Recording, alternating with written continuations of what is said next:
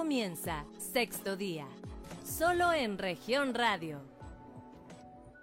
¿Qué tal? Muy buenos días. Bienvenidos una vez más a Sexto Día, este programa de información y análisis de Grupo Región, en donde estaremos abordando un tema de interés el día de hoy. Nos gustaría mucho que nos acompañe durante la siguiente hora para conversar y darnos sus opiniones sobre este tema que el día de hoy le estaremos presentando. Pero antes que nada, queremos saludar a todos nuestros amigos que nos sintonizan en las diferentes estaciones de radio de Grupo Región. Mi nombre es Jessica Rosales y bueno, como siempre, es un gusto saludar a nuestros amigos de la región sureste a través de 91.3 de frecuencia modulada. Para nuestros amigos de las regiones centro, centro desierto, carbonífera y cinco manantiales en el 91.1. También para la región laguna de Coahuila y de Durango en el 103.5 de frecuencia modulada.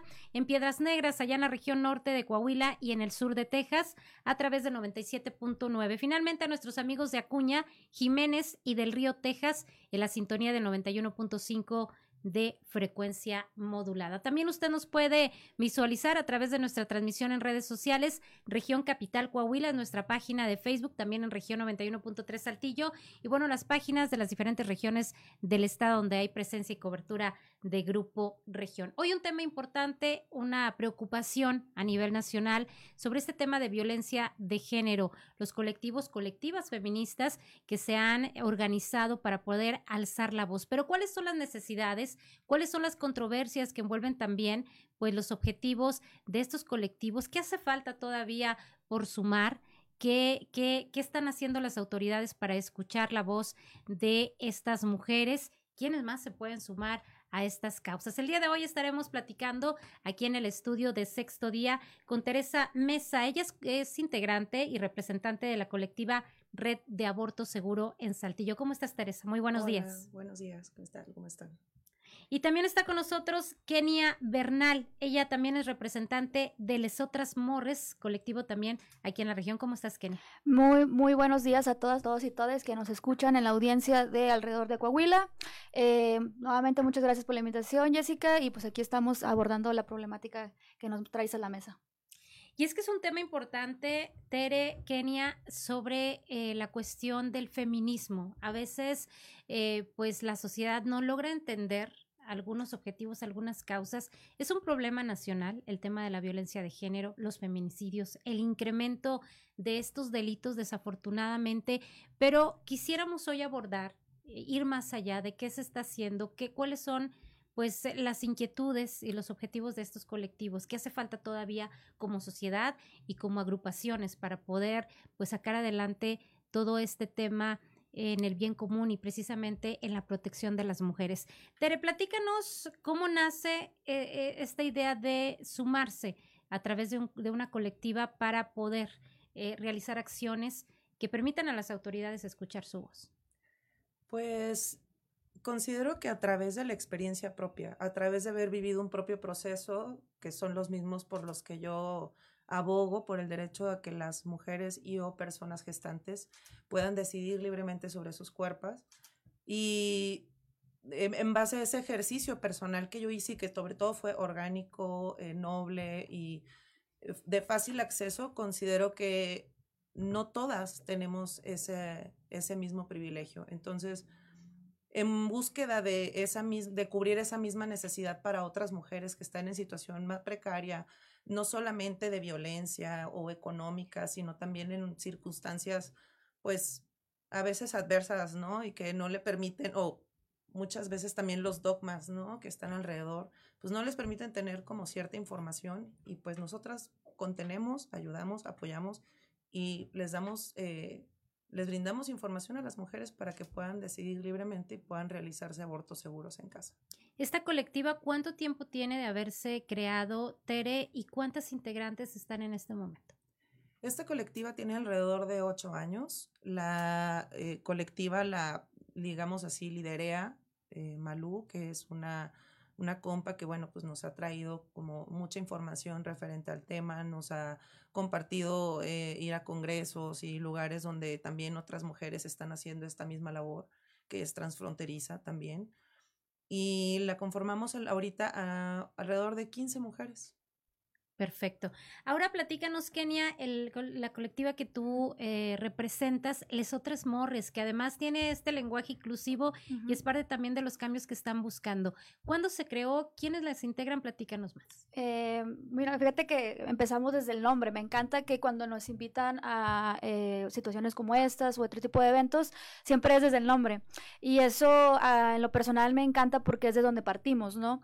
Eh, personalmente, eh, Les Morres surge como una necesidad y una problemática, pero también como una segregación. Así como tú lo, mencionabas de, de, que, pues, este tipo de que mm, ciertos problemas para cierto tipo de mujeres y de qué mujeres estamos hablando, ¿no? Les Morres surge por, por eh, esta cuestión de que los grupos trans excluyentes que, que existen dentro desde el feminismo o desde personas que se enuncian desde el feminismo, nosotros empezamos eh, el proyecto eh, yo tengo haciendo incidencia social 10 años. La verdad, siempre cuento esta parte porque yo permanecía, por así decirlo, en la sombra, siempre ayudando eh, cualquier causa social en la que yo creyera. Eh, la mayoría del tiempo siempre enfocado a la diversidad sexual, eh, con asociaciones civiles que tienen casi 20 años en la ciudad o con otros que han ido surgiendo. Y a raíz de ciertas cosas que yo empecé a notar, eh, noté el, el, espacio y el nicho y la necesidad que debía ser cubierta, ¿no? Por eso surge Les Otras Morres. El año pasado empezamos a hacer colaboraciones en conjunto con San Elredo, con Ex Drag Superstar Saltillo, que son la familia drag de la ciudad, eh, y también eh, con cualquiera que nos fuera invitando, incluso instituciones de gobierno o instituciones públicas. Pero como colectivo tenemos casi un año ya conformado, a pesar de que ya andábamos ahí figurando o haciendo colaboraciones. Decidimos arrancar el proyecto de forma oficial en agosto del año pasado y a partir de ahí empezamos a hacer eh, un evento, bueno, intentar hacer un evento eh, mensualmente enfocado a la diversidad sexual con perspectiva de género, de género, perdón, y también el enfoque de derechos humanos, pero nosotros lo hacemos a través del arte, la cultura y la educación, porque mm, como también lo mencionabas, cada quien está trabajando en un área, ¿no? Hay gente que lo hace desde instituciones eh, de gobierno, hay gente que lo hace a través de la legislatura, pero nosotros creímos que también el cambio social es súper mega importante, porque de nada nos va a servir que estar año tras año eh, eh, a través, intentando políticas públicas y que luego se logren y luego pues eso a veces no es suficiente, ¿no? Se nos olvida que eh, nosotros también somos parte de la sociedad, también somos parte del Estado y es ahí como surgimos haciendo eventos a través de libros, películas, documentales y es lo que hemos venido trabajando en casi un año. Perfecto. En, este sentido, bueno, vamos a ir abordando poco a poco durante esta hora el tema, pero me gustaría preguntarte, Tere, el tema de la estigmatización que luego se da con ciertas causas. Ha sido difícil primero el tema de eh, despenalizar el aborto en el país. Coahuila creo que fue de alguna manera punta eh, por, eh, por, la controversia que existía en nuestro estado. Pero ¿a qué se enfrentan las colectivas con la sociedad? ¿Se tiene todavía esta negación por parte de, de la población para entender el tema, por ejemplo, del aborto?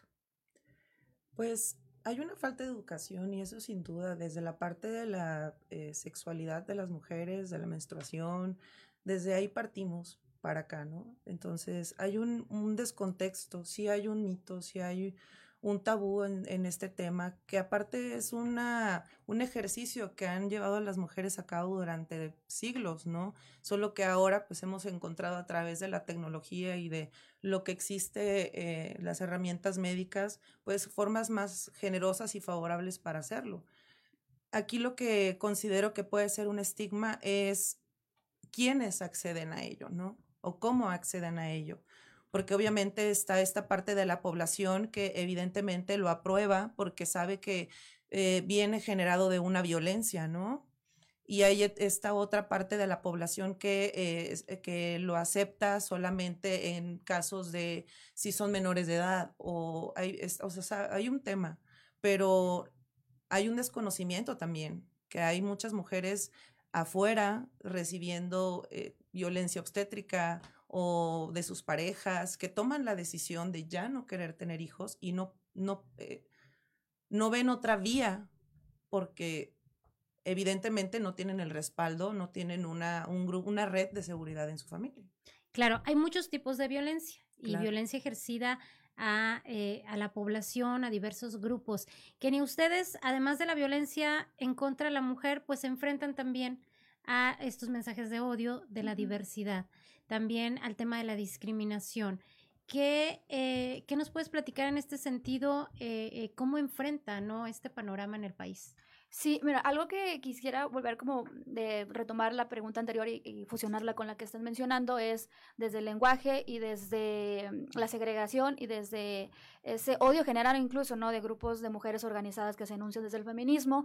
Eh, una experiencia que te puedo decir, en, yo siento que al menos en la ciudad los últimos tres o cuatro años ha crecido el movimiento, que es súper mega importante recalcarlo y es un trabajo de mujeres organizadas pero también está esta parte de que te puedo decir abiertamente que en esta marcha había personas que son de la diversidad sexual, ya sea personas no binarias o, por, ejemplo, personas como yo, mujeres de la diversidad sexual, que tenían miedo inclusive de ir a la marcha del 8M en la ciudad por miedo a ser atacadas, segregadas o golpeadas. Entonces, cada que me dan la oportunidad de asistir a un espacio como este, pues es alzar la problemática, ¿no? Eh, a raíz de eso también surgió un contingente interseccional que era conformado por tres o cuatro colectivas de la ciudad enfocadas pues también a problemáticas de eh, que viven las mujeres, pero también personas de la diversidad sexual, como nosotros en Les Otras Morres. Eh, yo la verdad sí decidí como que no participar en, en este contingente Mm, porque también veo eso de que quién es la voz, quiénes son organizan, este, cómo, cómo se concretan los objetivos, aunque sea un contingente. ¿Sí me entiendes? Y este contingente surgió porque a veces las personas que convocan a este tipo de eventos como una marcha, eh, puede que un año sea un grupo, como tú dices, y al año siguiente ya es otro grupo, y luego pues no hay un comité organizador para una marcha, ¿no? Es como, no sé, quien lance la convocatoria primero, no sé cómo se organizan, la verdad desconozco, pero cuando surgió este contingente interseccional, pues sí hubo mucho de que a quién le pidieron permiso, eh, la verdad es, o sea, es, es, una convocatoria abierta a marchar, entonces, ¿por qué como nosotros que vamos a ir a lo mejor como contingente con una insignia, por decirlo, o como un lema, ¿por qué tendría que salir estas problemáticas? ¿no? Eh, yo al final, la verdad, no participamos por ciertas cuestiones de tiempo y de organización y también cuestiones personales, pero eh, te puedo decir que pues dentro de una marcha, ¿no? Que ha crecido y cada vez se unen más personas, pues existe este miedo de que personas transodiantes o que vayan con discursos de odio se transforman en agresiones, ¿no? Y es importante cada que podamos hablar de ello. Claro, porque nos platicas, Kenia, y qué importante es que, puedas comentar este, este sentir. Se sienten segregadas por el mismo eh, colectivas feministas. ¿Qué opinas, Tere, sobre esta circunstancia de la diversidad, donde entiendo que incluso documentaron ahí alguna cuestión? ¿Qué sucede? ¿En el feminismo caben todos o realmente sí crees que todavía también hay ciertas opiniones subjetivas que no permiten englobar a todas las aliadas o aliados incluso?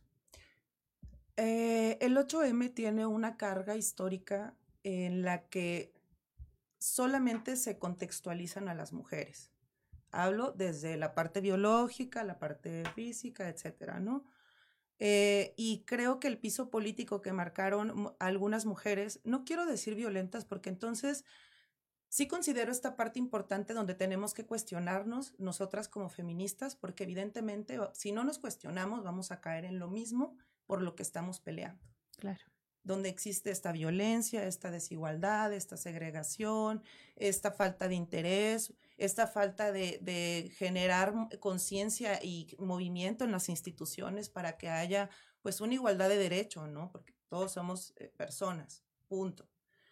Pero también veo esta parte, bueno, obviamente no, no tengo, de mi piso político es tan claro como decir eso, ¿no? Era era es un evento es un, es un, un recurso histórico que tenemos las mujeres para seguirle diciendo al Estado que seguimos siendo exoneradas de muchas eh, de las cuestiones legales que nos deberían de proteger en lugar de, sentirnos eh, solas, eh, violentadas, aisladas, segregadas.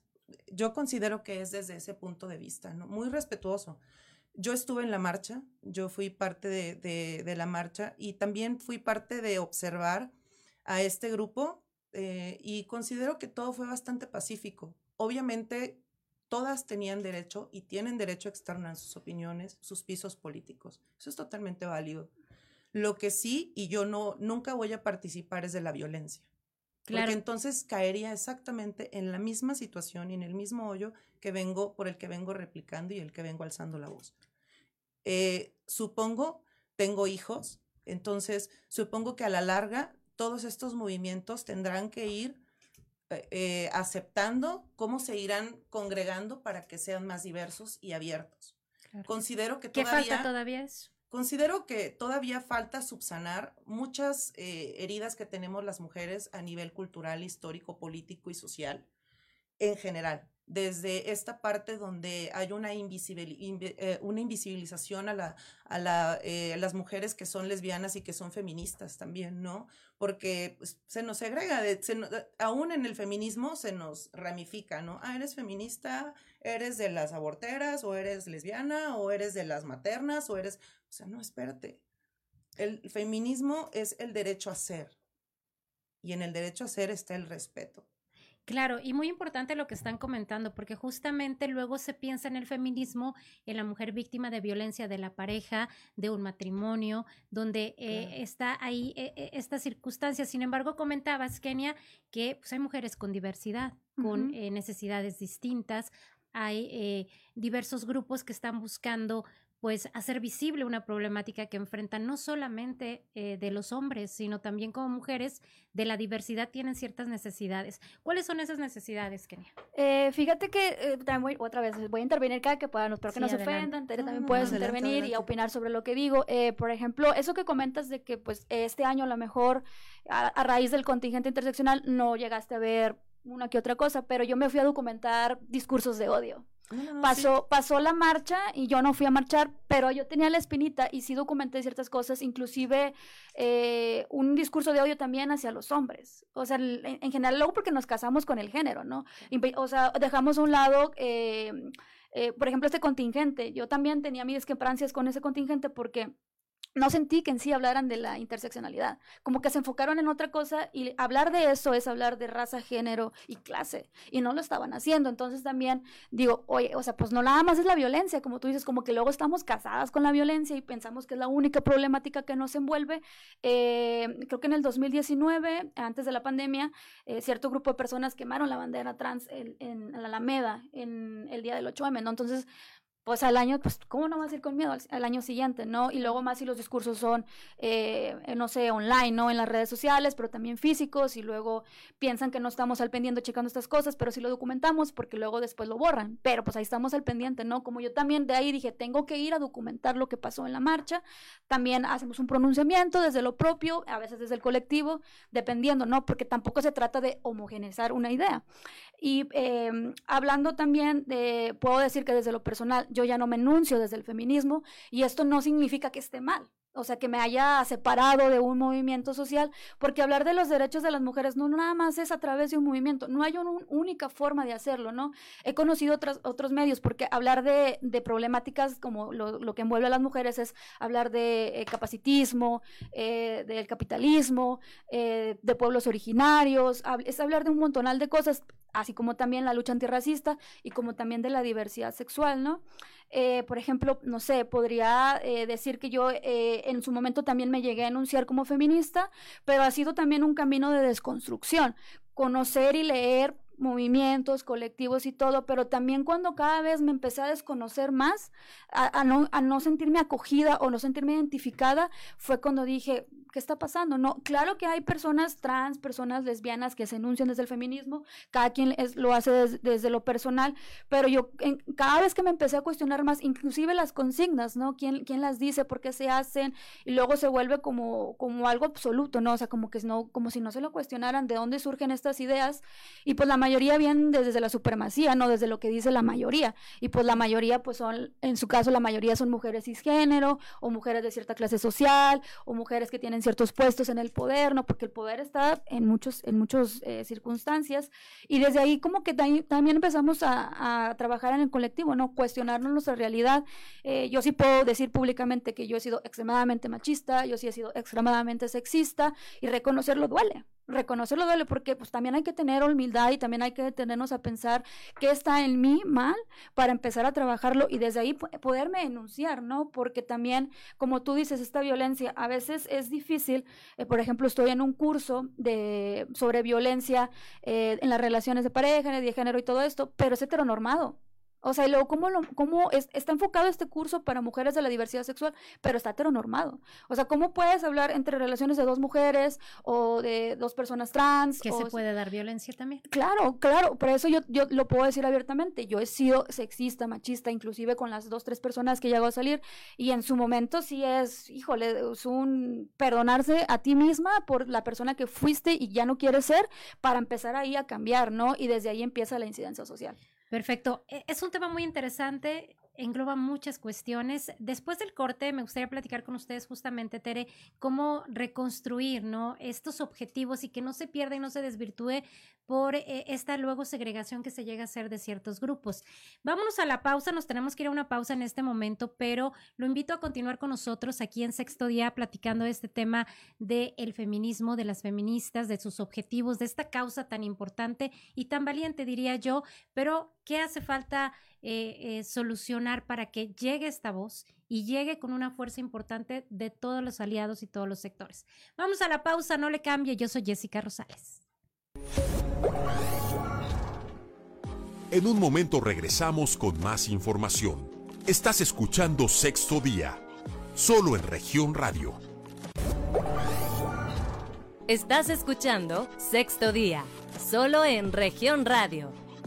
Muchas gracias por continuar con nosotros en sexto día. Un tema importante, el día de hoy platicábamos en el corte sobre la importancia de visibilizar pues las experiencias que se tienen desde cada colectiva, desde cada agrupación en torno al tema que hoy pues nos atañe, ¿no? En todo el país hay violencia en diversos tipos, la violencia de género se ha incrementado, pero es importante, eh, y, le pido a nuestras invitadas eh, eh, intervenir, participar con esto, definir cuáles son las cosas que están pendientes desde los colectivos, desde las colectivas, para poder pues establecer ya esta fortaleza, ¿no? Que permita a las autoridades voltear a ver esta necesidad tan importante. Y hablábamos de un tema polémico, pero que existe. Hay algunas mujeres eh, en el feminismo que eh, se resisten a permitir que mujeres trans participen en estas marchas, porque dicen biológicamente no estaría ella enfrentando un, tema de violencia. Sin embargo, eh, colectivos de diversidad sexual opinan lo contrario, creen que es parte de lo mismo. ¿Qué opinas tú, Tere? Yo creo que, o bueno, considero, no creo, considero que es muy importante eh, basarnos mucho en la parte donde las mujeres tenemos, tenemos esta dolencia histórica, ¿no?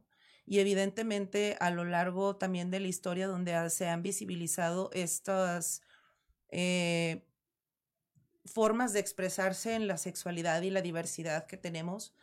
Eh, y incluido en eso, por ejemplo, en la colectiva hablamos mucho de, en general, porque es algo que también habla, se mencionó en la Suprema Corte cuando hicieron la aprobación en, septiembre sobre eh, la despenalización del aborto, de hablar sobre mujeres y o personas gestantes, porque evidentemente sabemos que hay mujeres que transicionan al, sexo contrario y pues ha habido casos donde eh, hay embarazos y evidentemente también hay abortos, ¿no?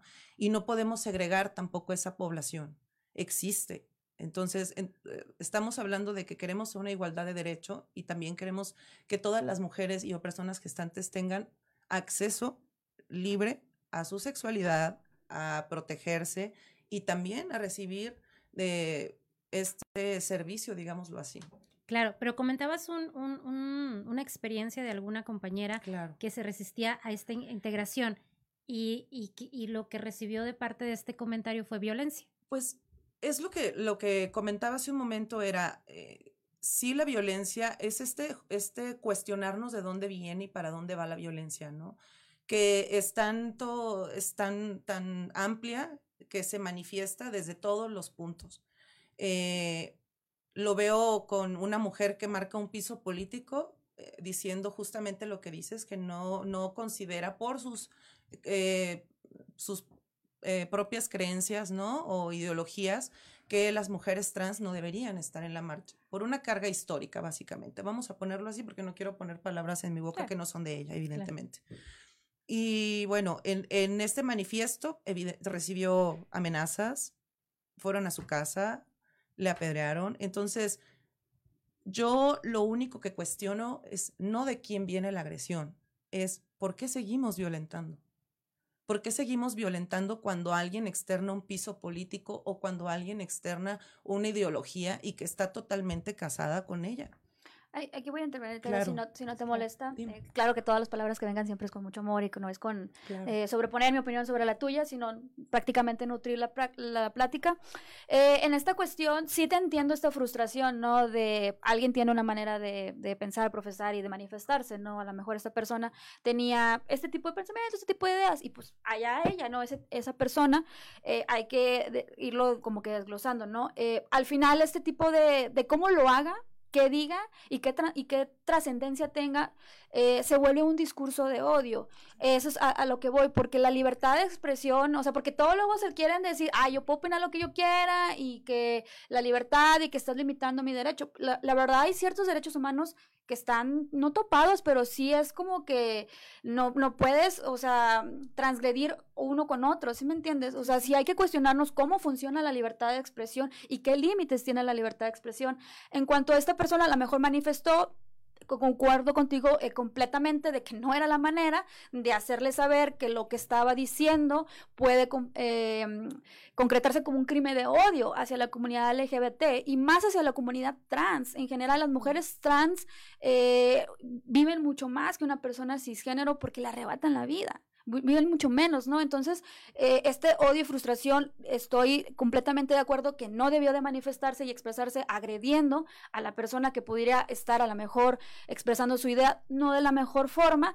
Y eh, es odio, eh, el odio no, no, no se combate con odio, no se contrarresta con odio, ¿no? Porque tú estás expresando una idea y luego vienen y te agreden, pues que pues, se hace una guerra interminable, ¿no? También creo que también hay que empezar a hablar desde la individualidad, ¿no? Porque algo que he ido aprendiendo, por ejemplo, desde cuando yo me enuncio como mujer lesbiana, cisgénero, demisexual, y que mis pronombres son ella, eh, también digo, yo hablo desde mi experiencia, desde la individualidad y puedo hablar también de lo que como colectivamente, como morras de la diversidad sexual o como perteneciente a una población diversa, puedo hacerlo, pero mi experiencia no es la de todos, todas o todes, ¿no? O sea, e, eso como que también hay que hablarlo porque este tipo de acciones viene a lo mejor no de una persona, no sé, feminista, o sea, viene de una persona que tiene una, una problemática, ¿no? Porque luego después tenemos esto de que por eso se hace este estigma hacia las feministas ¿no? De que inclusive yo tengo eh, amigas en mi, en mi, círculo social que les da miedo enunciarse como feministas, ¿no? Por toda la carga social que tú dices y lo que lleva y, y también es el miedo, ¿no? A decir, eh, a representarte con algo y porque a veces piensan que no tienen el suficientemente con, conocimiento y yo, pues no necesitas un posgrado, estudios de género, o sea, tú desde tu casa puedes, este, desde tu barrio, desde donde te enuncias, ¿no? No todos tenemos un cuarto propio, o sea, eh, tenemos desde cuando podemos, ¿no? Es como que lo que quería intervenir. Claro. ¿Sabes? Algo, perdón, algo que, que, de repente es como un issue mucho con las mujeres que eh, se acercan al movimiento. Eh, es esta parte de, híjole, no puedo ir a marchas, no puedo hacer, o sea, no, espera, frena, para ahí. Evita las violencias en tu casa. Cuestiónate.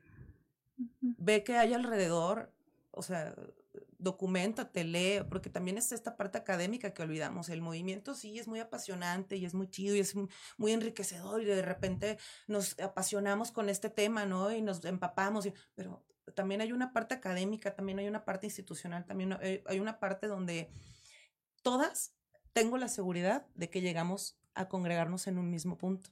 Ahora, el tema de la violencia de la que hablan se ha generado en algunas partes del país poco, entiendo aquí en, en la entidad, que cuando se dan estas marchas, luego se expresa cierta violencia por el enojo, por la ira que existe en cuanto a los feminicidios, y luego se preguntan, y, hay opiniones muy divididas, ¿no? En cuanto al tema de eh, si tú fueras la mamá de la chica asesinada, ¿no, ¿no harías esto? ¿Qué opinan de ese tipo de violencia? ¿Está justificada o no lo está? Las mujeres tenemos una carga social, sobre todo cuando maternamos, en el cuestionamiento del por qué, ¿no? ¿Dónde estabas? ¿Por qué? ¿Qué hiciste? O, nunca, nunca volteamos a ver al agresor. Nunca volteamos a ver a, la persona violenta, ¿no? O quien, quien, quien genera estas, estas violencias. Siempre volteamos a ver eh, dónde estaban las personas que se supone que deberían estar resguardando a la otra, a la otra persona.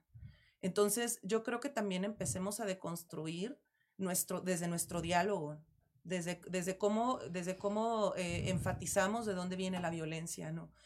O sea, no es esta cuestión de acusar, pero sí es esta cuestión de, de, de, desviar la, la, la, mira hacia que no hay violencia en el Estado. Claro que hay violencia en el Estado.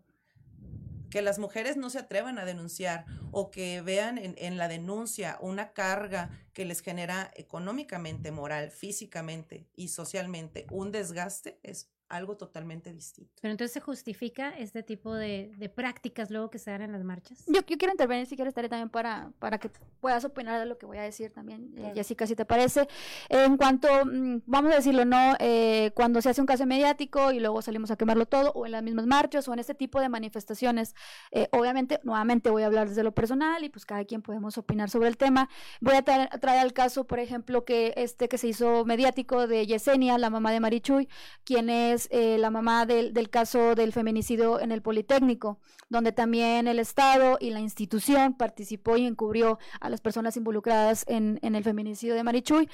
Eh, Yesenia es el video viral donde dice que la que quiera que salir y lo queme todo y la que no pues no estorbe y, ajá y, y, yo yo estoy completamente de acuerdo en esta cuestión porque entiendo el dolor y empatizo con el dolor de Yesenia no todo lo que tuvo que hacer para que primero que nada se le diera una disculpa pública años es desgastante. El sistema judicial político de nuestro país, como también el resto de América Latina, es una vergüenza. Es una vergüenza y es muy cansado y es muy desgastante, pero también vuelvo a esta parte, ¿no? Por ejemplo, yo desde lo personal, desde donde a mí me duele, desde donde yo me enuncio, yo escogería otras vías que para mí podrían ser un poquito más efectivas. Sí, porque, perdón que te interrumpa, hablamos de violencia en un contexto donde pues hay un hay un caso atrás doloroso, pero estábamos hablando también de la violencia entre los colectivos, que, que, duele y, y, esto, quebrar vidrios, pues sí afecta también a otras mujeres, ¿no? Sí, claro, y por ejemplo, yo algo que también les digo, a, por ejemplo, a las morras cuando quieren participar en este tipo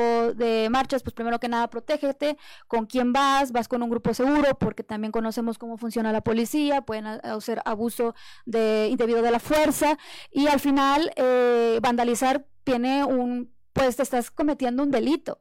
Si tú estás de acuerdo, aún así, si tus ideales, si tu pasión, si tú lo que tú dices, eso te lleva, pues hazlo. Al final es tu decisión, pero también tiene en cuenta, conoce tus derechos, porque te van a vulnerar. O sea, vas a, a lo mejor, no sé, por ejemplo, si dañas un edificio de gobierno a comparación de un, de un comercio, pues sí va a tener ahí una consecuencia, ¿no? Eh, también sabemos cómo la ineficiencia de, de, lo que te podría pasar, ¿no? Tenemos también el caso de Atenco, que no tenía nada que ver con, con, eh, con algo que tuviera que ver con la, lucha de las mujeres, pero pues se le transgredió a un grupo de mujeres, se les violó, se les, se, eh, se les violentó y también, también por mujeres policías, ¿no? Eh, y a lo que voy en este sentido, yo sí estoy de acuerdo que quien lo quiera hacer lo haga, pero que también sepa que pues al fin y al cabo, también eh, jugamos bajo las, las órdenes del Estado, ¿sí me entiendes? Eh, como vamos y pedimos que se haga una política pública al Congreso, pues también podemos transgredir y violar una ley sin que sea nuestra intención, si no lo sabemos.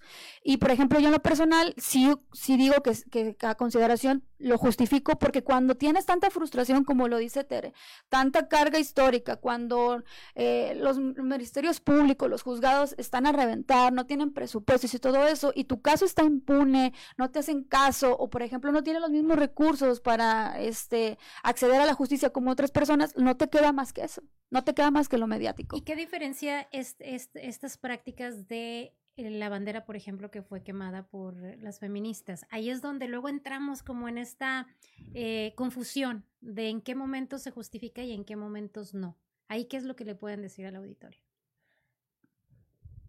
Bueno, yo lo, ahí lo personal es nuevamente, por ejemplo, este tipo de personas se les conoce como TERF. Porque son trans excluyentes y son radicales, ¿no? Inclusive a las personas que se les señala de que, ah, pues tienes ideas TERF, tienes comportamientos TERF, se ofenden. O sea, que luego viene esta también por parte del grupo de mujeres que, que, cumplen estas características, te empiezan a decir, ay, que TERF me estás violentando, me estás diciendo, me estás señalando. Yo no. Como decir que una persona es racista, como una persona es clasista, eh, como decir una persona es machista, pues también eres TERF. O sea, no, no pasa nada, ¿no? Eh, al final, eh, yo, yo considero que son, no podemos nada más casarnos con el movimiento y que el movimiento nos represente a todas. Eh, ahí a, eso es lo que voy, porque hay personas, por ejemplo, que están en la lucha antirracista, que están, por ejemplo, yo como en, la diversidad sexual y derechos humanos, hay eh, personas de pueblos originarios eh, que no se enuncian desde el feminismo, pero están en la lucha por los derechos de las mujeres o dentro de su comunidad o de lo que les competa y no se enuncian desde ahí, porque como tú dices, no, el, pues el feminismo no nos va a definir a, todas, ¿no? O a todos. ¿Cómo hacer el llamado a la población para que entienda que el feminismo busca proteger a las mujeres y a esta población vulnerada? Yo creo que hay que marcar casos, por ejemplo, en la región. El caso de Alondra fue un caso también mediático solamente en la región, no fue mediático a, pues, nacional, no solamente en el estado. Ah, sí fue nacional. Sí fue nacional. Sí fue nacional. Ok, bueno, disculpen. Este, y bueno, a lo que voy con esto es que se generan colectivas a raíz de casos. Y estas colectivas, a su vez, yo considero, y esto, ojo, es mi opinión muy personal, se generan ah, con los familiares a través del enojo, de la rabia, de la impotencia, de la omisión y responsabilidad del Estado por encontrar o subsanar, eh, eh, buscando al responsable o dándole la, la carga jurídica que éste le corresponda, ¿no? Pero no viene desde, el, desde esta parte, de esta parte académica del, de, yo sé que te gusta el feminismo, pero bueno. Pues no, todo leo y lo estudio, pero ya no me enuncio. Desde esta parte de, del, del, feminismo, ¿no? O esta parte de la deconstrucción, o de esta parte de eh, cuestionarte. Yo siempre voy a esa palabra y creo que es bastante poderosa, más que la, solidaridad, la empatía y esto donde las mujeres utilizamos o las, las, personas utilizan mucho la palabra, las emociones son válidas. Todo es válido. No, no todo es válido. No es cierto, no todo es válido. Y, y, en base a eso creo que nos vamos a esa parte donde entendemos que ellos actúan desde su rabia, ¿no? No desde este lugar donde van a acoger realmente casos y los van a orientar o los van a llevar a la institución para que le den un proceso, le den un seguimiento, porque en realidad no existe todavía ese, ese poder. Eh, por parte de las colectivas para llegar a una unificación donde todas tengamos a una, digamos, agenda eh, que sea donde se documenten abogadas, doctoras, etcétera, etcétera, para que todas recibamos una atención digna o por lo menos una asesoría de algo que tengamos pendiente, ¿no? Desde, por ejemplo, yo que estoy en la colectiva de, red de aborto, eh, ginecólogas que le quieran dar eh, un seguimiento a los casos o simplemente que los revisen, que las mujeres puedan ser abiertas y decir, me realicé un aborto, quiero que me cheques para ver si todo está bien. Claro, muy importante, Tere, lo que dices, la unificación de todos estos esfuerzos eh, para que esta voz llegue y llegue fuerte y no desvirtuarlo, ¿no? En el camino, lo importante y la valentía que ustedes han tenido para trabajar en pro de los derechos de la mujer. Tenemos que irnos a un corte, pero regresando seguimos platicando de este tema tan interesante que hoy abordamos con ustedes y que buscamos tomar conciencia de que la gente reflexione con los diferentes puntos de vista y que pues se sume de manera informada, ¿no? A, a este tipo de causas y de luchas en nuestro país. Yo soy Jessica Rosales, estamos en sexto día. En un momento regresamos con más información. Estás escuchando Sexto Día, solo en región radio. Estás escuchando Sexto Día, solo en región radio. Bien, gracias por continuar en sexto día. Estamos abordando el día de hoy este tema tan interesante, polémico, ¿por qué no controversial? Pero sobre todo importante en el tema de informarnos y de sensibilizarnos. ¿Qué podemos sumar a este tipo de movimientos tan importantes, tan valientes, diría yo, por parte de las mujeres y bueno, pues algunos otros grupos que se quieren sumar?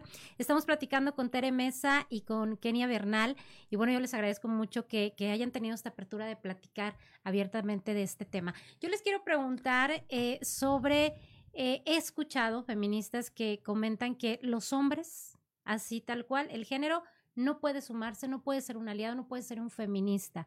¿Por qué no sumar a lo mejor perfiles que trabajan incluso en pro de los derechos de la mujer? ¿Hay cabida para ellos en estos movimientos, Tere? Nosotras, yo no le llamo aliado a un hombre. Eh, sí, considero que hay un trabajo importante que ellos eh, deben tener en, esta deconstrucción que tenemos como sociedad, donde tratamos de complementarnos eh, unos con otros y otros, pero en, propiamente como aliados dentro de lo que para mí es el feminismo, lo que simboliza histórica, cultural, mediática, dogmáticamente el feminismo, no sí considero que tienen un trabajo que hacer, donde se eh, cuestionen su machismo, eh, donde hay muchos ya ahora talleres de deconstrucción, eh, donde ellos no generen más violencia, no perpetúen la violencia. Considero que en esa parte sí, sí hay una, pues una colaboración con las mujeres en, en, en esta lucha, ¿no? Que Pero se puede, Tere, que estas nuevas generaciones estén educando niños feministas? Claro que sí. Yo soy una mujer que, que materna. Fíjate que tengo un hijo de 19 años. Va a la universidad. En la última marcha que fue el 8 de marzo, él me dice, yo hay muchas cosas que no entiendo, mamá, pero si, si para, si no, quizás yo no soy empático y si ser empático es de ven, trae a mis hermanos, yo los cuido para que tú vayas a la marcha, entonces hazlo. Esa es mi empatía y donde no generó obviamente violencias, donde sabes que no es no, donde eh, si te dicen que te vayas te retiras, donde tú también tienes derecho a decir no me gusta, ¿no? Siempre y cuando nunca, nunca le faltes el respeto a nadie, pero también yo considero que eh, no tenemos derecho a tomarle la palabra a alguien que nos diga algo que no somos. Entonces, eso es lo que le enseño a mi hijo. Y sí, sí, efectivamente, él no me acompaña a las marchas. Eh, y lo entiende desde ese punto de vista, desde esa deconstrucción, ¿no? Maternar es un acto político. La sociedad no se involucra, pero tiene un coprotagonismo en todo, en, todo, en todo nuestro crecimiento como seres humanos. Y eso es algo que también nosotras, al menos yo en esta lucha, haciendo consciente a la sociedad de que somos mujeres, que tenemos hijos y que estamos trabajando y estamos maternando y estamos eh, teniendo trabajo no remunerado y sí remunerado y etcétera, etcétera. Y criamos solas además porque somos parte de una estadística en el país. Pues yo considero que eh, en, en algún momento esos hombres que nosotros no vemos ahora como aliados y que van a empezar a cuestionarse sus machismos y que van a empezar a deconstruirse y empezar a a fortalecer esa parte de humanidad que creo que es la que tienen de repente desvirtuada. Considero que a la larga vamos a poder empezar a hacer ejercicios como sociedad donde, donde podamos hacer en conjunto actividades que nos, permita, nos permitan fortalecer pues, toda la sociedad en general, ¿no? Perfecto. Kenia. Eh, fíjate que esta, esta pregunta me gusta porque es como todos, todos, todos y todos pensamos de manera diferente, ¿verdad? A lo que yo veo que, que, que, que Tere quiere sobresaltar es como existen otras maneras de ayudar, como romper el pacto, ¿no? Que es como que ahorita lo que las nuevas masculinidades, como que es lo que ahora se maneja, ¿no? Más actualmente. Eh, yo aquí sí tengo como que también una crítica, porque luego, eh, ¿quién es el enemigo? Por eso es como que el hombre, no, el hombre es el opresor, el hombre es el que se beneficia, el hombre es todopoderoso, el hombre, el hombre es el, el juez, el verdugo, y, o sea, ¿sí me entiendes? Por eso como que luego de que no, los hombres que no, no, no pueden. Eh, yo creo que eh, no deben enunciarse, así como lo, lo también los, lo, lo sobresalta Tere, enunciarse de algo que pues que no viven y no y no sienten, por así decirlo. Pero eso no significa que no puedan empaparse del tema, porque por ejemplo yo como morra, pues yo tengo mis discrepancias ¿no? con el feminismo, eh, para mí es todo lo contrario, que lean, que digan, que, que, que curioseen, que se quieran meter ahí para ver qué onda, ¿no? Porque tampoco hay que abandonarles, ¿no? Sino como el agresor va a dejar de ser agresor. Algo que leí hace poquito, y perdón que te interrumpa, algo exactamente sobre esta cuestión de los hombres es, dice, a ver, es, el feminismo es este movimiento donde, donde, donde las mujeres tenemos el derecho a ser, pero también la libertad. Entonces, ¿por qué este mismo feminismo nos está diciendo que hay un enemigo constante, ¿no? Y nos genera este miedo y nos genera esta incertidumbre y salimos y nos escondemos cuando deberíamos de sentir todo lo contrario, ¿no? Que hay más, que, que en base a esto que hemos gritado y estas consignas y este derecho, poder salir a la calle sin un brasier, caminar con un short porque hace calor y que nadie te va a decir nada, porque evidentemente toda la sociedad va comprendiendo qué es cómo va funcionando, ¿no? Eh, yo considero que es así. En, esa parte donde también las, en las grupas de repente eh, generamos un temor de más, generamos una, una eh, paranoia por el sexo masculino. Y eso, por ejemplo, a mí me, a mí me, me consterna porque yo estoy criando varones. Entonces estás cuestionando lo que yo estoy haciendo cuando soy una mujer activista, soy feminista y, y materno, o sea, ¿sabes? Entonces, yo creo que sí es importante eh, no, no, no etiquetarlo como un aliado, porque no lo considero así, pero sí es importante empezar a, a tomar a, como considerar a los hombres que están cuestionándose sus masculinidades frágiles, ¿no? Como le llaman ahora, ¿no? Que está en boga la masculinidad frágil y que es realmente el machismo, el patriarcado, que es este, esto que también les afecta a ellos. Yo conozco hombres que se hacen cargo de sus crías y que la institución les dice, ¿estás seguro? ¿No quieres que venga mejor la mamá? Cuando la mamá no quiere quedarse con las crías, ¿no? Entonces, es esta parte donde esta lucha también hace visible esta parte donde el patriarcado no solo nos jode a las mujeres, jode a los hombres y jode a la sociedad.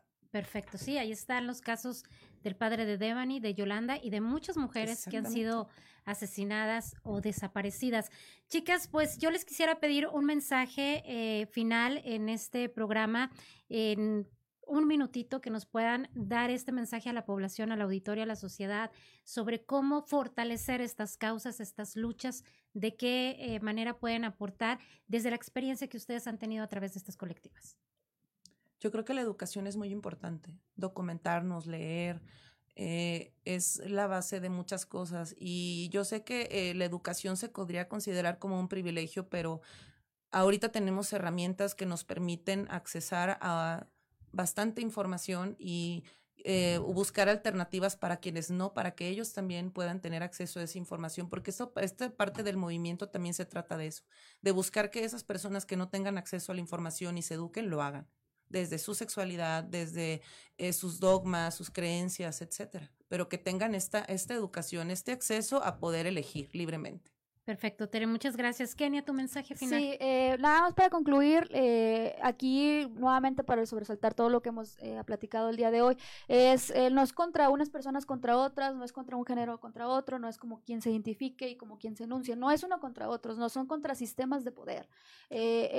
como lo que comentábamos anteriormente, que no es contra el hombre, sino es contra un sistema, el patriarcado, es contra el Estado y nosotros también somos parte del Estado. Eh, también para nosotros en los otros morres es sumamente importante que dejemos de homogenizar violencias, dejemos de, meternos a todos en la misma caja. Eh, nuestras políticas eh, es para las desigualdades, ¿no? como lo, mencionábamos, creo que en conjunto a las tres, todas, todos y todas somos víctimas del patriarcado, pero también hay que reconocer que hay personas que se benefician de ello, ¿no? Y, primero que nada es reconocer que con qué contamos recursos intelectuales, físicos y cómo de ahí también podemos, existe la posibilidad de que beneficiemos o que tengamos un privilegio frente a otro grupo de personas o minorías eh, y pues nada más voy a, concluir que les invito a la reflexión. Siempre es cuestionense por qué pienso lo que pienso, por qué siento lo que siento y de ahí partir para que podamos de forma eh, colectiva y reorganizadas que, que, recordemos que no todas, todos y todas tenemos este, las mismas dolencias, ¿no? No es a ver a quién le duele más o a ver, quién sufre más, ¿no? Sino reconocer para que en conjunto podamos trabajar. Excelente. Pues yo les quiero agradecer a ambas esta apertura y esta posibilidad de platicar desde sus experiencias, desde sus opiniones, muy valiosas, sin duda, para poder entender este, este movimiento que, insisto, me parece muy importante y creo que la sociedad desde pues su idea puede contribuir de una manera muy positiva. Muchísimas gracias, Teresa Mesa, colectiva de la Red de Aborto Seguro en Saltillo. Muchas gracias. Gracias, muy amable. Kenia Bernal de Lesotres Morras, muchísimas gracias por estar con nosotros. No, hombre, muchas gracias a ti, a Jessica, por prestarnos el espacio. Y si no les cuesta mucho, síganos en nuestras redes sociales, en Facebook e Instagram, porque el proyecto está creciendo y vamos rumbo al aniversario. Muchas gracias. Vamos a estar también compartiendo el de Colectiva Red Aborto Seguro y bueno, también el de Lesotres Morras para que los sigan a través de sus redes sociales. Yo le agradezco mucho su compañía, auditorio. De verdad es un tema interesante para conversar en casa, para reflexionar sobre todo de estos temas que nos atañen y que impactan, por supuesto, a nuestra sociedad. Recuerda que lo seguimos esperando en los siguientes espacios informativos el próximo sábado, por supuesto, aquí en sexto día. Yo me despido. Mi nombre es Jessica Rosales. Que pase usted un excelente fin de semana. Te esperamos el próximo sábado a las 10 de la mañana. Hasta el próximo sexto día, solo en región radio